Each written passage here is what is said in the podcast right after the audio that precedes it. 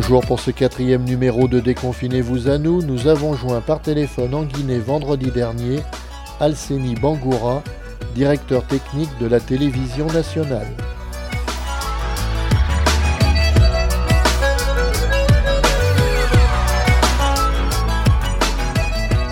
où il sera d'abord question d'Ebola, puis de coronavirus en Guinée. Le premier cas de décès Ebola a eu lieu le 6 décembre 2013.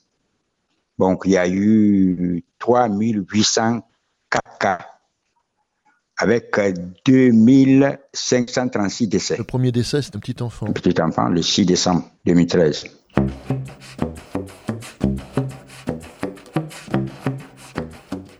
Le problème d'Ebola n'est pas tellement dangereux comme euh, celui de euh, Covid, parce que Ebola, c'était le contact.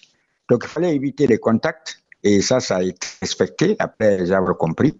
Le contact physique, qui était obligatoire, qui n'était pas obligatoire, et puis lavage des mains. On lavait des mains, et puis ce qui a un peu diminué la propagation. La population n'était pas habituée à ça, ils ne connaissaient pas du tout. C'était la première fois que quelque chose arrive. En tout cas, à ma connaissance, ça arrive en Guinée. Il y avait une transmission directe par le sang Oui, par le contact, par le sang, par les choses de la main. C'est pas comme coronavirus à distance. Mais quand tu es distant de quelqu'un, ça ne venait pas. Les liquides contaminés pouvaient le transmettre aussi. Oui, mais liquide contaminé, si on touche à ça, c'est le contact avec Ebola qui était le problème. Si vous évitez les contacts, vous lavez les mains, vous, ne quelqu'un, vous ne touchez pas quelqu'un qui est malade de ça, bon, vous n'aurez rien. Hein. Voilà.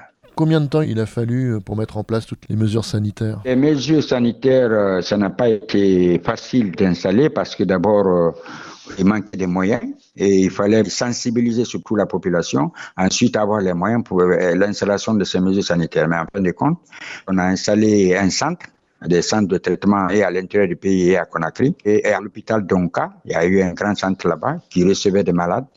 C'est tout. Et on sensibilisait aussi la population pour ne pas euh, toucher les gens et puis ne pas trop se promener, aller dans les centres où il y a des, où il y a des cas de maladie. Et puis, il y avait des téléphones pour essayer d'appeler quand il y a des problèmes. Voilà, c'était des mesures de ce genre-là qu'on avait signalées à ce moment. On isolait les patients. Dès qu'on découvre, on t'envoie dans le centre de traitement pour ne pas être en contact avec d'autres et on interdit les visites dans les centres-là on stigmatisé, il y a certains même euh, stigmatisés. Quand quelqu'un est attaqué de ça, personne, même si tu es guéri, hein, personne ne veut te, te, toucher parce qu'il n'a pas confiance et tout ça. Donc il y a eu des cas comme ça à un moment donné. Il y a un traumatisme, mais peut-être toujours encore? Non, maintenant, les gens ont oublié. Hein. Le temps a passé depuis 2013. Les gens ont oublié ça. Euh, tu ne peux pas te rendre compte quelle personne a été a eu ça, telle personne n'a pas En tout cas, en Guinée, les gens ont oublié ça. Il n'y a plus de frontières, barrières. Est-ce que je pensais qu'il y avait encore un programme qui était en cours et qui allait prendre fin. Il n'y a pas eu de programme d'accompagnement des populations. C'est ce qui, est, ce qui a beaucoup, beaucoup, beaucoup d'ailleurs peiné les gens. Il n'y avait pas ce, programme-là d'accompagnement. Quand tu tombes malade, on t'envoie à l'hôpital, on sait si tu es guéri. Bon, si tu ne guéris pas, on t'enterre. Il y a eu même, moi, j'ai eu des personnes, y a eu des, je connais mes connaissances qui qu'on a enterré, on ne savait même pas, on l'a pas vu le corps, tout ça. Au moment d'Ebola, c'était grosse panique. Oui, il y avait grosse panique parce que d'abord, on ne savait pas, toute personne ne connaissait cette maladie. C'était la première fois en Guinée. Et quand on dit que dès que tu es atteint de ça, chacun prenait la panique parce qu'on savait que tu n'as plus de solution, parce qu'on disait qu'il n'y a pas de médicament. Donc, euh, si tu as ça, euh, tu te remets à Dieu. On dit, bon, il va guérir ou il va mourir, on ne sait pas. Il y avait cette panique. Et très peu de chances de guérison. Oui, très peu de chances de guérison avec Ebola. Je vous dis qu'après avoir sensibilisé seulement la population pour ne pas attraper. C'est-à-dire, une fois que tu es attrapé, là, tu ne sais pas maintenant si tu vas être guéri ou pas. Donc, euh, c'est pour éviter les contacts, c'est ce qu'on disait, et laver les mains. C'est ce que les gens respectaient. Et avec les, on lave les mains avec du savon, et puis avec des désinfectants, tout ça, désinfecter les lieux. C'est que les gens faisaient. Pour n'empêcher. Mais dès que tu as ça, bon, là, tout le monde te quitte. Hein. On a trouvé un vaccin. Il y a un vaccin qu'on parlait, qu'on a trouvé dans l'Institut de choses là. Bon, est-ce que c'était efficace? Bon, mais après, ils ont vacciné. Certains, ils ont essayé. Bon, moi, je ne suis pas vacciné dans ça, hein, parce que des choses comme ça, je n'ose pas, quoi, parce que j'ai des... des cas comme ça, je n'y crois pas tellement, quoi. C'est pas une vaccination obligatoire? Non, c'est pas une obligation. Il n'y a pas d'obligation dans ça. C'était des gens qui veulent, tester si ça peut avoir lieu. Mais il paraît que, il paraît. Moi, je ne sais pas, je n'ai pas eu, je n'ai pas vu quelqu'un qui a été vacciné et guéri dans ça, pour dire que le vaccin était bien ou quoi. Mais j'entendais qu'il y a eu des vaccinations, il y a eu l'Institut Pasteur qui a créé un vaccin et puis qu'on a vacciné les gens et que les gens peuvent être guéris dans ça. Bon, mais officiellement, je n'ai jamais vu. J'entendais les murmures de ça. Le vaccin, c'est préventif, hein, donc s'ils ne sont pas tombés malades, c'est plutôt, plutôt rassurant. Après le passage de l'épidémie, il y, a eu plus de malades, hein, qu'à ma connaissance.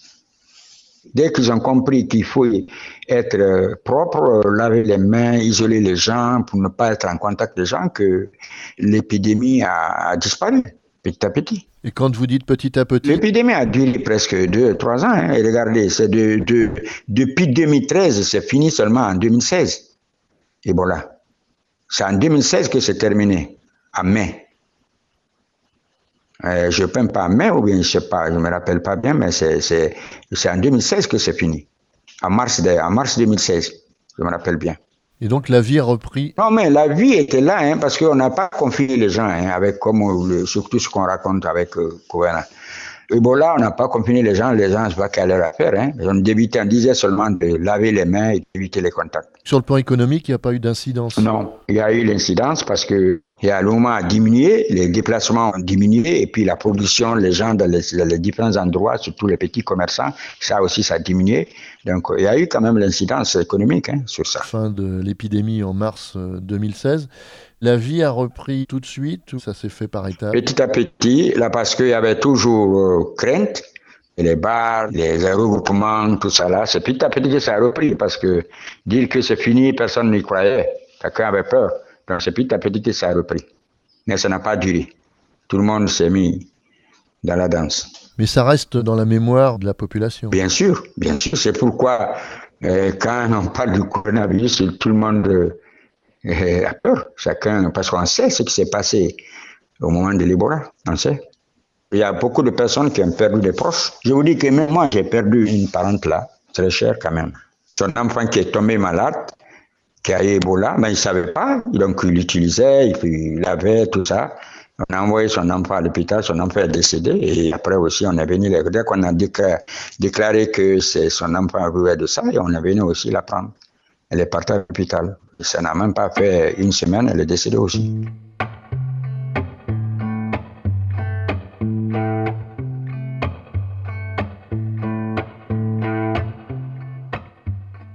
Le taux de létalité, c'est-à-dire le pourcentage de décès par rapport aux personnes atteintes par un virus, a été en Guinée de 25 à 90% pour Ebola et est inférieur à 1% pour la Covid-19.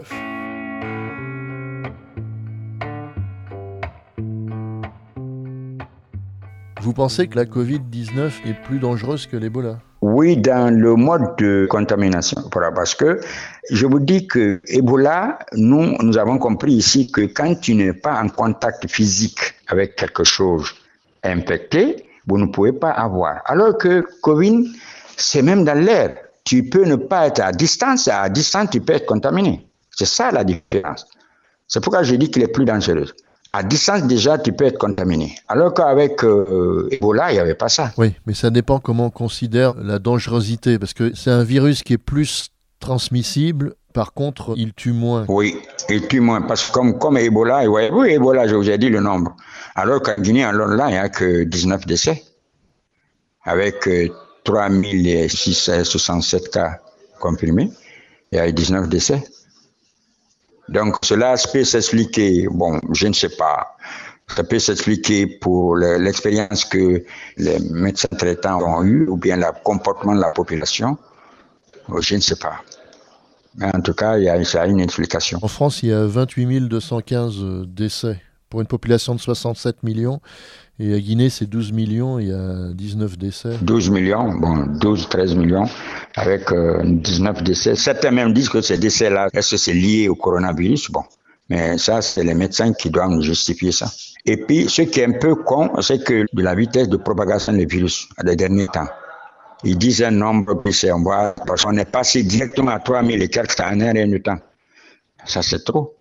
Au début, c'était 10, 100, 20, après, après c'est monté directement comme ça. Donc ça, c'est dû à quoi? Ils n'ont pas expliqué.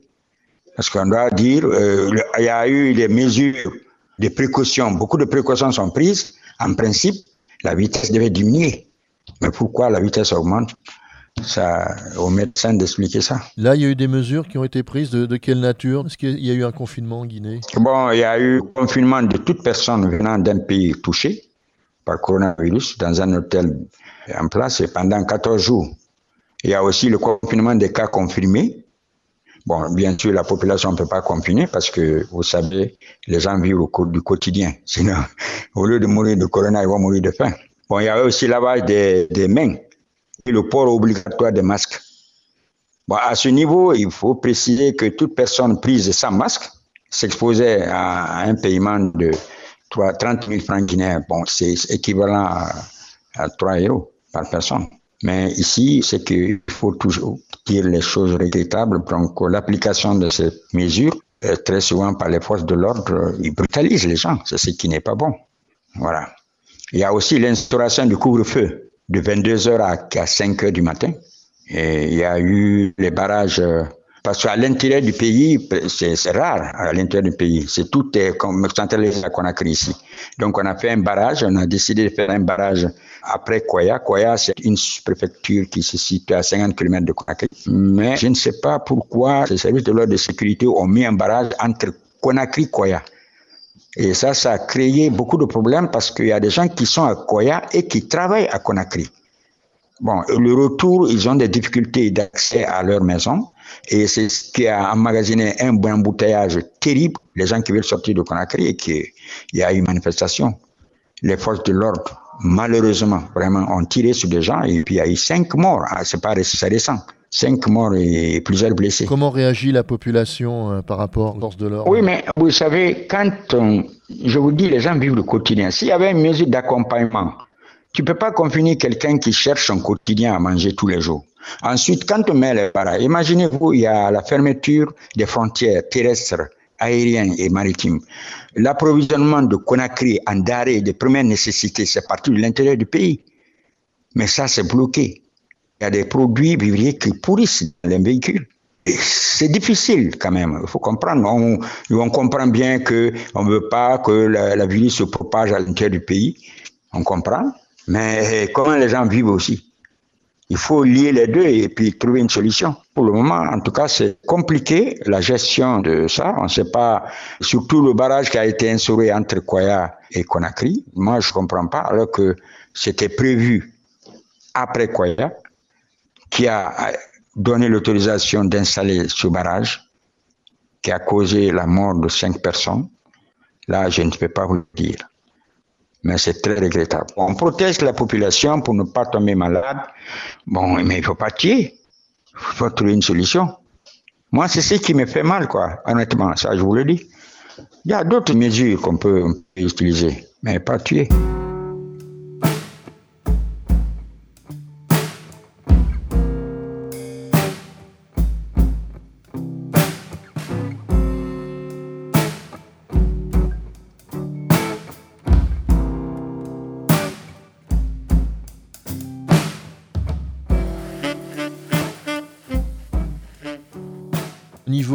Sanitaire On a créé des centres. Beaucoup, je crois qu'on a créé, je ne me rappelle pas bien, quoi, 5, 3, 4, 5 centres comme ça, de où on reçoit les gens, on soigne. C'est pourquoi peut-être la vitesse de guérison est un peu élevée. Vous avez vu, on avait dit 1575 guéris. Bon, donc je crois que c'est l'effort des personnes soignantes. On peut enlever le chapeau pour eux. Est-il vrai ou pas Ça, je ne sais pas. Mais le cas de contamination, ça, ça augmente parce que 3067, ça c'est trop. Et c'est très récent, ce nombre. Et tout est concentré à Conakry, hein, les cas là que je, je vous parle. Parce qu'à l'intérieur du pays, c'est très peu.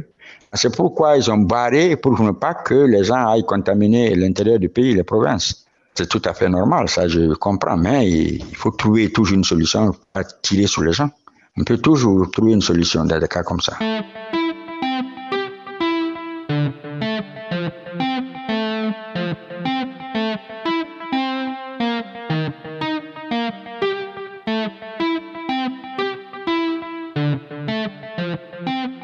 Population a un peu expérimenté avec ce qui se passe à Ebola et le port des masques et le lavage des mains, tout le monde est habitué à ça.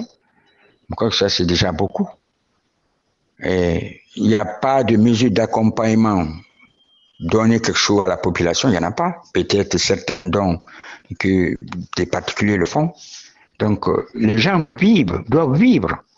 Donc, dans ça, il faut trouver une solution. Faut trouver une solution. Moi, je crois qu'il faut distribuer beaucoup de masques parce qu'à tout le monde. Ça, c'est pas difficile parce que les masques, même les gens fabriquent localement. Ils coupent avec des tissus pour porter. Donc, et sensibiliser. Parce que jusqu'aujourd'hui, dans les marchés, les télagistes, c'est rempli. Bon, les mosquées sont fermées, les écoles sont fermées, les églises sont fermées. Tout ça, on peut comprendre. Mais moi, je suis ce que je regrette. Ces mesures-là sont normales, mais il faut pas tuer. C'est tout ce que moi je regrette dans tout ça. Ce qu'il faut éduquer les services de sécurité à ne pas, quelle que soit la situation, il ne faut pas tirer sur les gens quel que soit. C'est ce qu'il faut. Moi, je crois que c'est ce qu'il faut dire ça sur le service de sécurité. Maintenant, le reste, il faut exposer pour ne pas que les gens se contaminent. Et au niveau programme à la radio et la télévision guinéenne On a des sketchs, on a des publicités qui sensibilisation de la population. Lavage des mains, tu vois, on en passe. On passe tout en ça. On explique comment Ebola, eh, que le virus attaque les gens. il y a des déclarations dans ce domaine-là. Bon, des fois, il y a des débats, des débats à la télé. Puis, il y a des petites caisses là qu'on envoie, et à la radio aussi, pour écouter, pour dire que qu'est-ce qu'il faut quand il y a ça, ainsi de suite. En tout cas, il y a, beaucoup de membres de sensibilisation. Et chaque euh, soirée, il y a le service qui s'occupe des coronavirus, là, le service de santé, il vient, il déclare, il explique comment ça se passe, et puis c'est lui qui déclare, donne des résultats que je viens de me dire là, c'est lui qui déclare ces résultats-là.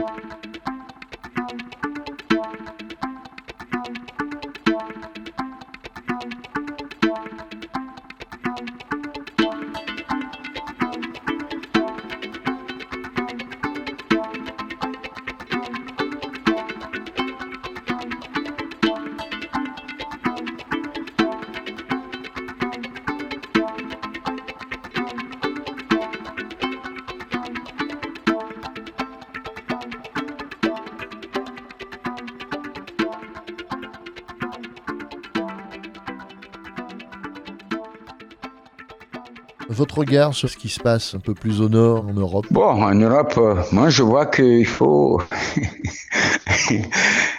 Il faut sensibiliser aussi les gens. Vous avez plus d'expérience que nous, hein, parce que vous avez vos hôpitaux sont plus perfectionnés et puis les gens y a l'expérience. Mais j'écoute souvent les émissions, surtout RFI. Ce jour-là, il y a eu des débats sur ça. Il faut respecter aussi les plantes médicinales que les Africains font. Vous savez, moi, je pense que quand il y a un résultat, et mieux vaut chercher à voir comment le a eu ce résultat au lieu de l'Organisation mondiale de la santé. Les gens en critiquent.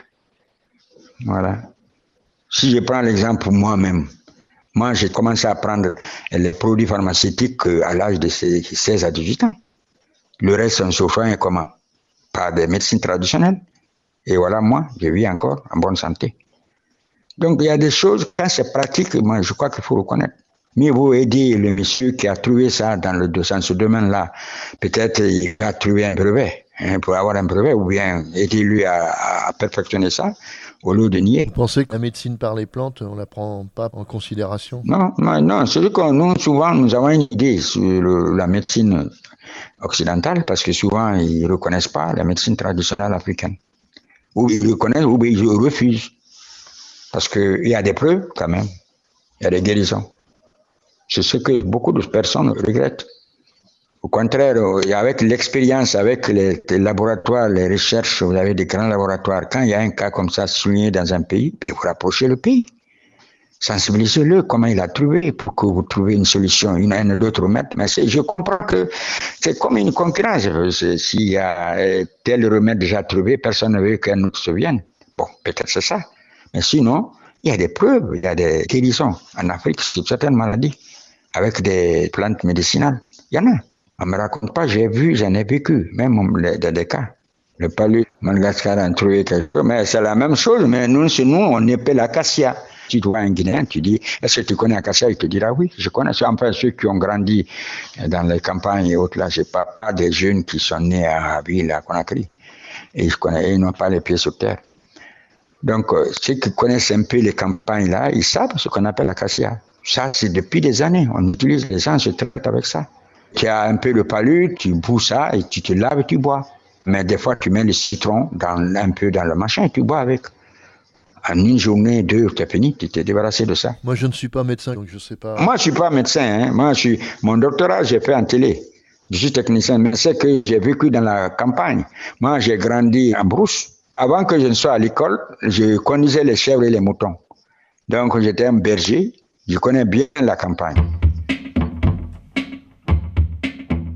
Je ne peux pas confirmer quelqu'un qui est attaqué par coronavirus et qui prend les produits-là et qui soit guéri. Ça, je n'ai pas l'explication de ça. Mais ce qui est réel, il y a beaucoup de gens qui utilisent ça pour se protéger.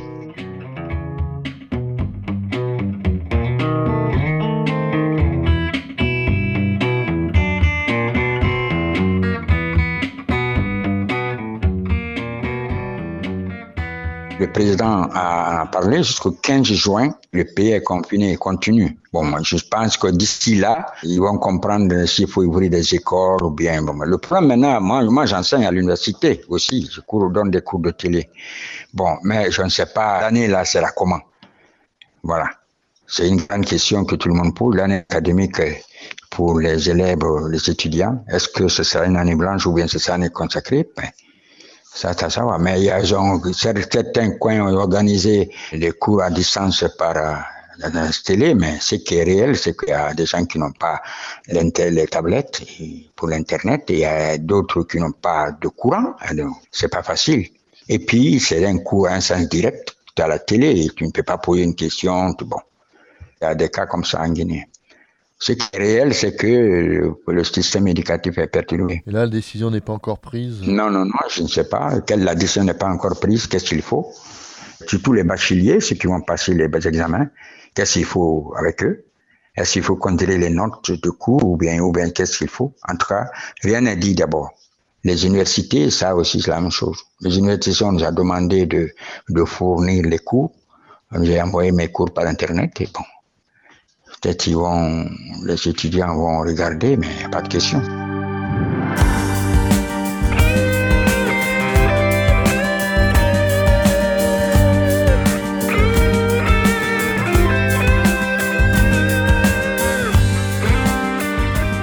Merci Alceni Bangoura pour sa libre participation à ce quatrième numéro de Déconfinez-vous à nous. Je vous dis que c'est le mode de contamination qui est différent. C'est-à-dire, Ebola, il faut toucher. Quand tu ne touches pas quelqu'un, tu vas être là-bas, tu es là, il n'y a pas de problème. Mais avec Corona, vraiment, ce qui se passe là, avec ce qu'ils ont expliqué, avec l'air, tout ça, quand tu respires, bon, c'est ce qui crée la complication. C'est ça.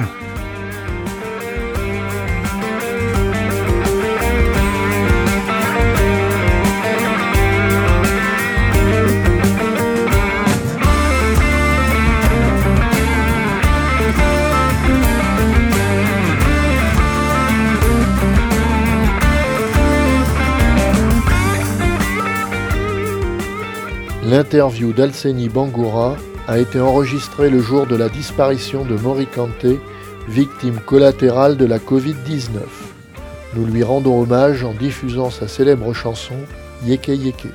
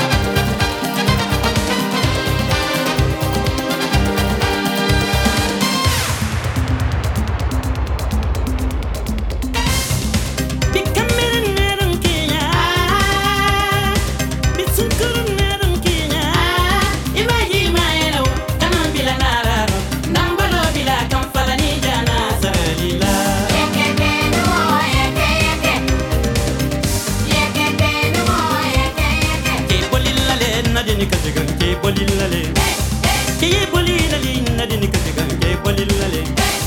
oye bolilale, nadini kajanga, bolilale.